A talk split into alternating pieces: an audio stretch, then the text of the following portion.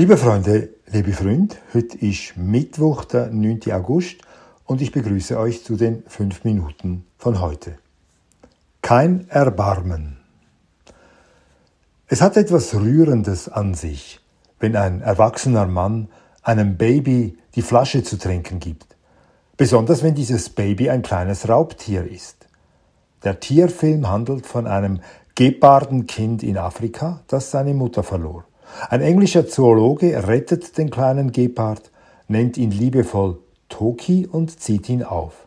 Ein Jahr später wird Toki, der Flasche inzwischen entwöhnt, mit einem Sender versehen und in die Freiheit entlassen, worauf sich der Forscher an seine Fersen heftet, um mit der Kamera zu beobachten, ob es dem Jungtier gelingt, in der freien Wildbahn zu überleben.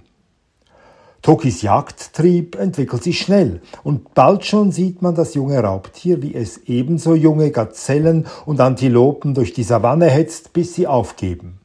Der Wissenschaftler ist ganz begeistert von Tokis Fortschritten. Aus nächster Nähe und ohne ein Wort des Bedauerns zeichnet er mit der Kamera auf, wie der Gepardenjunge seine Zähne ins Fleisch der noch zuckenden Antilope haut.